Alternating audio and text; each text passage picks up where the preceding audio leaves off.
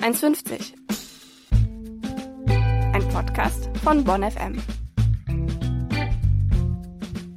Schön, dass ihr uns heute wieder zuhört. Es geht nämlich um ein ganz, ganz tolles Thema, was die meisten von uns lieben werden. Es geht um das Thema Essen. Du bist, was du isst. Foodliebe in Zeiten der Pandemie. Wir gucken uns heute an, wie sich unsere Ernährung auf unseren Körper, aber auch auf unsere Seele auswirkt. Wir, das sind heute Laura Meier und Lisa Brinkmann. Ja, und die Folge ist heute nicht umsonst mit uns beiden, weil wir lieben Essen und wir lieben es auch zusammen zu kochen und natürlich auch zusammen zu essen und bestellen auch ganz gerne mal Essen zusammen. Ja, unser absoluter Favorite sind dabei Sommerrollen. Das sind so Teigtaschen aus Reispapier mit super leckerer Füllung, zum Beispiel irgendwie gebratener Tofu oder ja, Sojasprossen, äh, irgendwie Rohkost, super lecker und ganz wichtig ist dabei natürlich Erdnusssoße. Ja, und am Sonntag sind wir auch schon wieder verabredet zum Plätzchenbacken, passend zum Nikolaustag.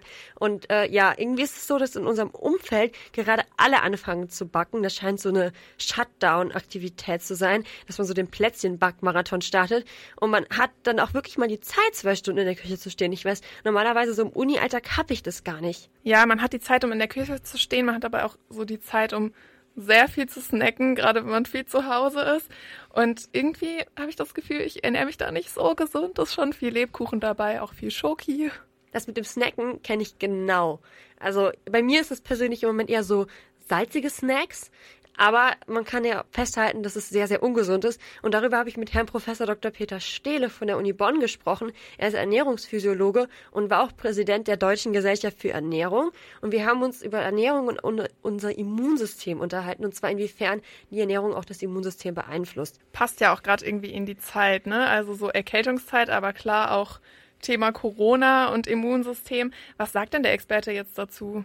Unser Immunsystem funktioniert nicht so gut, wenn bestimmte Nährstoffe fehlen oder man sich zum Beispiel auch sehr, sehr einseitig ernährt.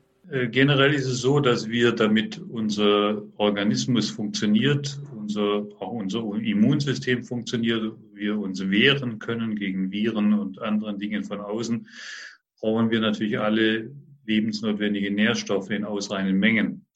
Wir brauchen natürlich auch eine gewisse Menge Energie. Und am besten kriegt man das hin, indem man wirklich vielseitig isst, Lebensmittel aussucht, die äh, ja eher pflanzlich orientiert sind, die Aufarbeitung, Kochen, Backen, Braten, wenn möglich auch schonend macht. Wichtig für ein gesundes Immunsystem sind laut Professor Stehle besonders sogenannte Mikronährstoffe, zum Beispiel Vitamine. Und Vitamine, das wissen wir alle, bezieht man aus Obst und Gemüse. Obst und Gemüse sind sicherlich die wichtigsten. Äh, Lebensmittel, die auf unserem täglichen Speiseplan stehen sollen. Da gibt es auch Mengenangaben, man so eine drei, vier Mal eine Handvoll an Obst und Gemüse essen soll.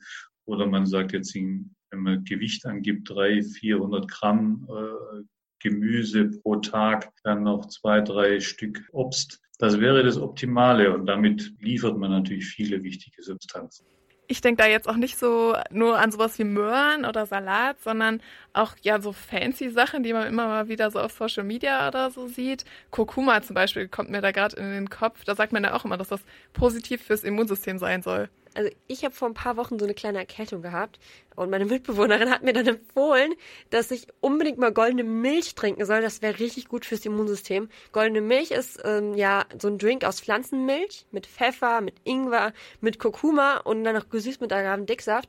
Für mich klingt es ein bisschen eklig, ehrlich gesagt. Ich habe es dann auch nicht ausprobiert. Mm, es klingt auf jeden Fall nach einer sehr wilden Mischung. Also ich würde jetzt nicht auf die Idee kommen, diese Zutaten miteinander zu vermixen, aber glaubst du, da ist irgendwas dran? Ja, das habe ich mich auch gefragt und dann dem Experten diese Frage gestellt. Oh, warum jetzt Kurkuma in irgendwelcher Milch drin haben muss, das ist, das äh, erschließt sich mir nicht. Äh, wir können Kurkuma als Gewürz in anderen äh, interessanten Lebensmitteln oder Mahlzeiten zu uns nehmen. Aber dass da jetzt ein Wunsch damit verbunden ist oder auch tatsächlich etwas passiert, indem ich viel, was immer das bedeutet, Kurkuma esse und ich mich dann besonders schütze, das ist im Prinzip ist es Quatsch. Kurz gesagt, Kurkuma scheint also kein Wundermittel zu sein, wie man das manchmal auf Social Media so sieht und wie Social Media probiert, uns das so weiß zu machen. Das scheint nicht der Realität zu entsprechen. Okay, wir müssen wohl weg von den Trends. Aber mh, hm, auf was soll man denn sonst so in seiner täglichen Ernährung achten? Gibt es da irgendwie Tipps? Also zunächst soll man seine Lebensmittel intelligent auswählen. Man soll auch vielseitige Eiweißquellen nutzen, zum Beispiel indem man Hülsenfrüchte zu sich nimmt und generell auch darauf achten, dass man komplexe Lebensmittel zu sich nimmt und natürlich nicht einseitig ist. Ich mache das manchmal auch so, dass ich dann, ähm, um so mein Immunsystem noch ein bisschen anzuregen, auch auf so Sachen wie Vitamin C Brausetabletten oder sowas zurückgreife, weil ich glaube, dass das so ein bisschen wie so ein Immunbooster funktionieren kann, oder? Nicht unbedingt. Äh, dazu hat Herr Professor Stehle nämlich auch noch etwas gesagt. Und da möchte ich nur sagen, da gibt es absolut keine Wissenschaft. Sie können sich mit hochdosiertem irgendwas, äh, was in irgendeinem Drogeriemarkt in Form von Kapseln verkauft, in der Regel nichts Gutes tun. Ja? Also Sie werden deswegen nicht weniger krank, sei es jetzt viral oder sonst irgendwie, in der Regel nicht so. Essen ist ja eigentlich auch nicht nur so ein Immunsystem-Ding, sondern zumindest für mich persönlich ist es auch was, was ja meiner Seele einfach gut tut. Also wenn ich mir leckeres Essen mache, so Stichwort Soul Food. Ja, Soul Food, das kann ja quasi alles sein, was der Seele gut tut.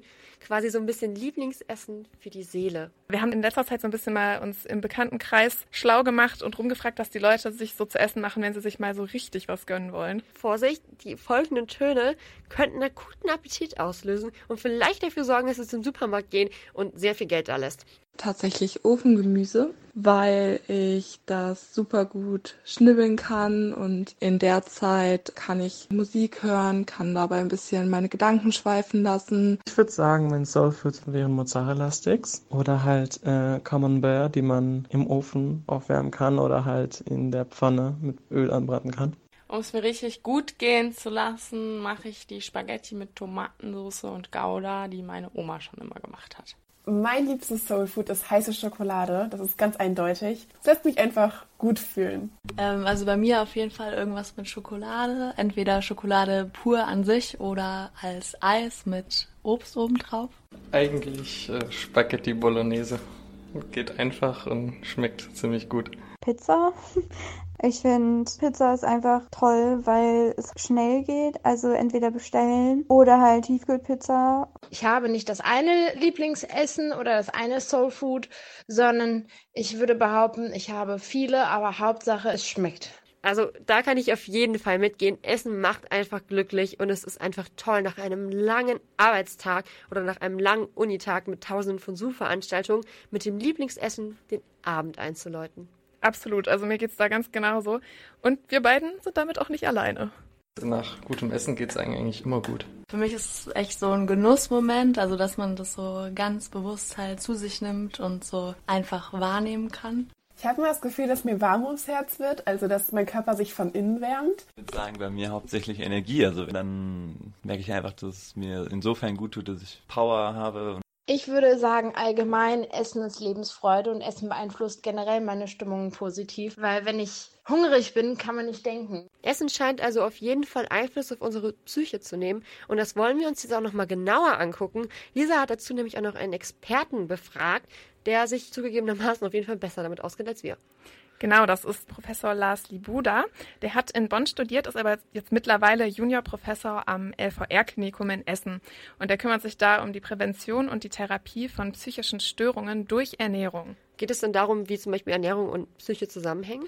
Genau das. Das nennt man Nutritional Psychiatry. Also das ist noch ein ziemlich neues Forschungsfeld und da gibt es auch noch nicht so viele Studien zu dem Thema. Aber die haben schon so ein paar Beobachtungen gemacht. Was man beobachtet hat, ist, dass beispielsweise ein eher ungesundes Essverhalten mit mehr emotionalen Problemen ähm, einhergeht. Aber das ist noch nicht abschließend geklärt, ob das ein Kausalzusammenhang ist oder eine pure äh, statistische Assoziation, sagen wir mal so. Ja, gesunde Ernährung könnte also auch Einfluss auf eine gesunde Psyche nehmen. Wie findet ihr denn dann die Sache mit dem Soul Food? Ich meine, unsere Bekannten und auch wir meinen ja, dass es da einen Zusammenhang gibt. Gibt es denn Essen, was uns wirklich glücklicher machen kann? Offenbar kann das zumindest einen Effekt haben, ja. Das sind natürlich auch irgendwo Belohnungseffekte, die da eine Rolle spielen. Also das kann durchaus positive Auswirkungen haben.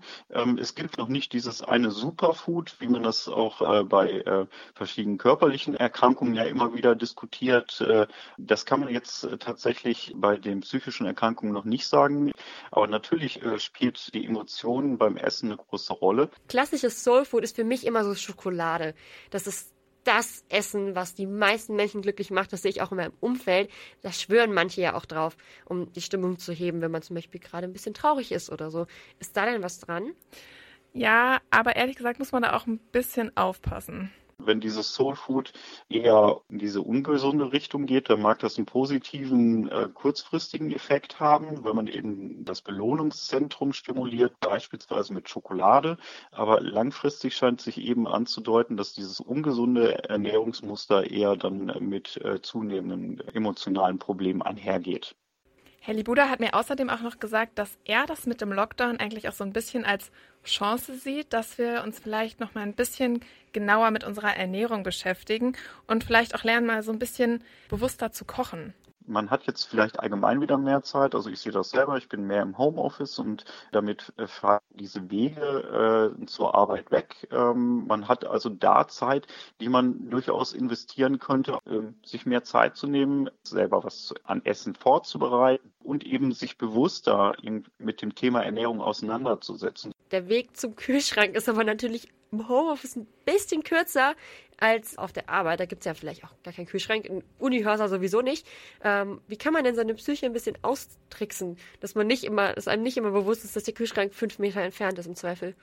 Ja, da hat mir Professor Libuda auf jeden Fall auch noch ein paar Tipps mit auf den Weg gegeben. Was wichtig ist, auch gerade wenn man jetzt äh, mehr Zeit im Homeoffice verbringt, dass äh, man dennoch eine feste Mahlzeitenstruktur äh, versucht beizubehalten und nicht irgendwie den Tag startet ohne Frühstück, weil man sofort mit E-Mails oder sowas beginnt. Man sollte auch zusehen, dass diese Strukturen beibehalten werden, auch am Mittagessen regelmäßig verzehrt wird. Beim Thema Videokonferenz bieten sich gerade so Snacks wie Obst und Gemüse an, mit Snack als Zwischenmahlzeit. Zum Thema feste Mahlzeiten. Es wohnen ja nicht unbedingt alle immer mit der Familie zusammen. Da gibt es auch noch eine andere Idee, was ich auch manchmal ganz gerne einfach mache, dass man sich einfach mit Freundinnen und Freunden zum Mittagessen verabredet. Aber dann eben nicht in echt, sondern virtuell. Also im Videocall, dann machen sich einfach beide ihr Essen und dann legt man sich eine Uhrzeit fest und dann trifft man sich einfach im Videochat. Und dabei kann man dann so ein bisschen quatschen miteinander, dabei essen, sich austauschen, eine kleine Pause machen vom Uni-Alltag und danach wieder zur Arbeit übergehen. Und Professor Dibuda hat auch noch einen Tipp zu Getränken, gerade wenn man vielleicht der Typ ist, der so eher mal zu dem süßeren Zeug greift. Ich stelle mir zum Beispiel immer eine Karaffe Wasser hin, die ich dann über den Arbeitstag hinweg äh, komplett austrinke und dann bleibt es halt auch bei diesem Getränk beispielsweise, dass man nicht zu Erfrischungsgetränk greift. Guter Tipp für alle, die ohne einen Energy Drink nicht durch den Tag kommen, würde ich sagen. Äh, zählt Kaffee als Energy Drink? Ja, da könnte man jetzt eine Grundsatzdiskussion starten, aber das führt an dieser Stelle zu weit, würde ich sagen, denn da scheiden sich ja wirklich die Geister. Aber ich weiß eine Sache, die fast alle mögen. Nudeln. Da habe ich jetzt irgendwie gerade direkt dran gedacht, weil ich muss sagen, das ist für mich das Essen. Also ich könnte das wirklich jeden Tag und rund um die Uhr essen. Also bei mir ist es genauso. Ich liebe Pasta und vielleicht habt ihr ja auch auf Instagram unser Rezept zu einer cremigen veganen Kürbissoße gefunden und vielleicht sogar nachgemacht. Auf @bonfm haben wir euch gezeigt, wie man das richtig gut hinbekommt. Ja, das war so lecker. Wenn ihr mögt, könnt ihr auch einfach auf bonn.fm vorbeigucken. Da laden wir auch nochmal den ganzen Podcast hoch. Und außerdem on top das Rezept für die vegane Kürbispasta. Ja, dann wünschen wir euch viel Spaß beim Nachkochen. Vielleicht könnt ihr beim Nachkochen ja auch die nächste Folge hören. Da geht es um das Thema Dating und Corona. Da bin ich auch schon ziemlich gespannt drauf, muss ich sagen, weil da hat sich ja auch so einiges verändert. Ja, bis dahin bleibt gesund und gönnt euch gerade in diesen Zeiten auch mal ruhig euer absolutes Lieblingsessen. Das haben wir nämlich alle verdient. Macht's gut. Ciao. Ciao.